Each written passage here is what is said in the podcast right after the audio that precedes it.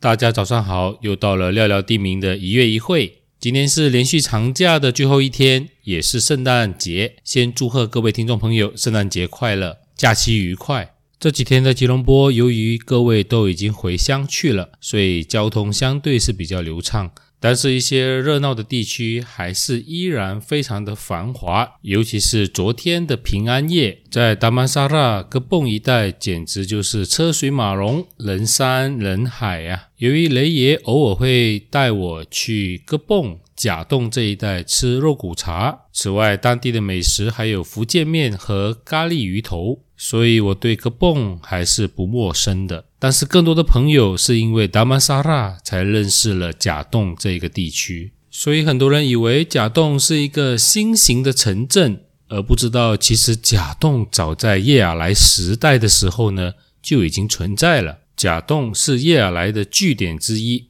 叶尔来曾经大肆在这里投资锡矿的开采。当雷爷回到甲洞这一区寻找当地的老居民做口述访谈的时候呢，当地的老甲洞肖海金先生告诉他，在甲洞这里，除了甲洞园、爱丁堡园以及早期的住宅区甲洞花园之外，几乎现在看到的甲洞地区每一块土地都曾开采过锡矿。从以前遍地都是锡矿，到现在密密麻麻的住宅区以及高楼遍地的甲洞，真的是物换星移啊！尤其老一辈的前辈常常提到，甲洞区曾经拥有两千多家的木屋区，有两万多名的居民居住在这里，也是当时全马最大的木屋区。六十年代与七十年代，由于城市改建、城镇规划，居民们不满意政府以超低价来卖地，发展商不愿意赔偿，也不愿意为当地的居民做妥善的安排以及房屋地的分配，引起的甲洞居民常年的抗争。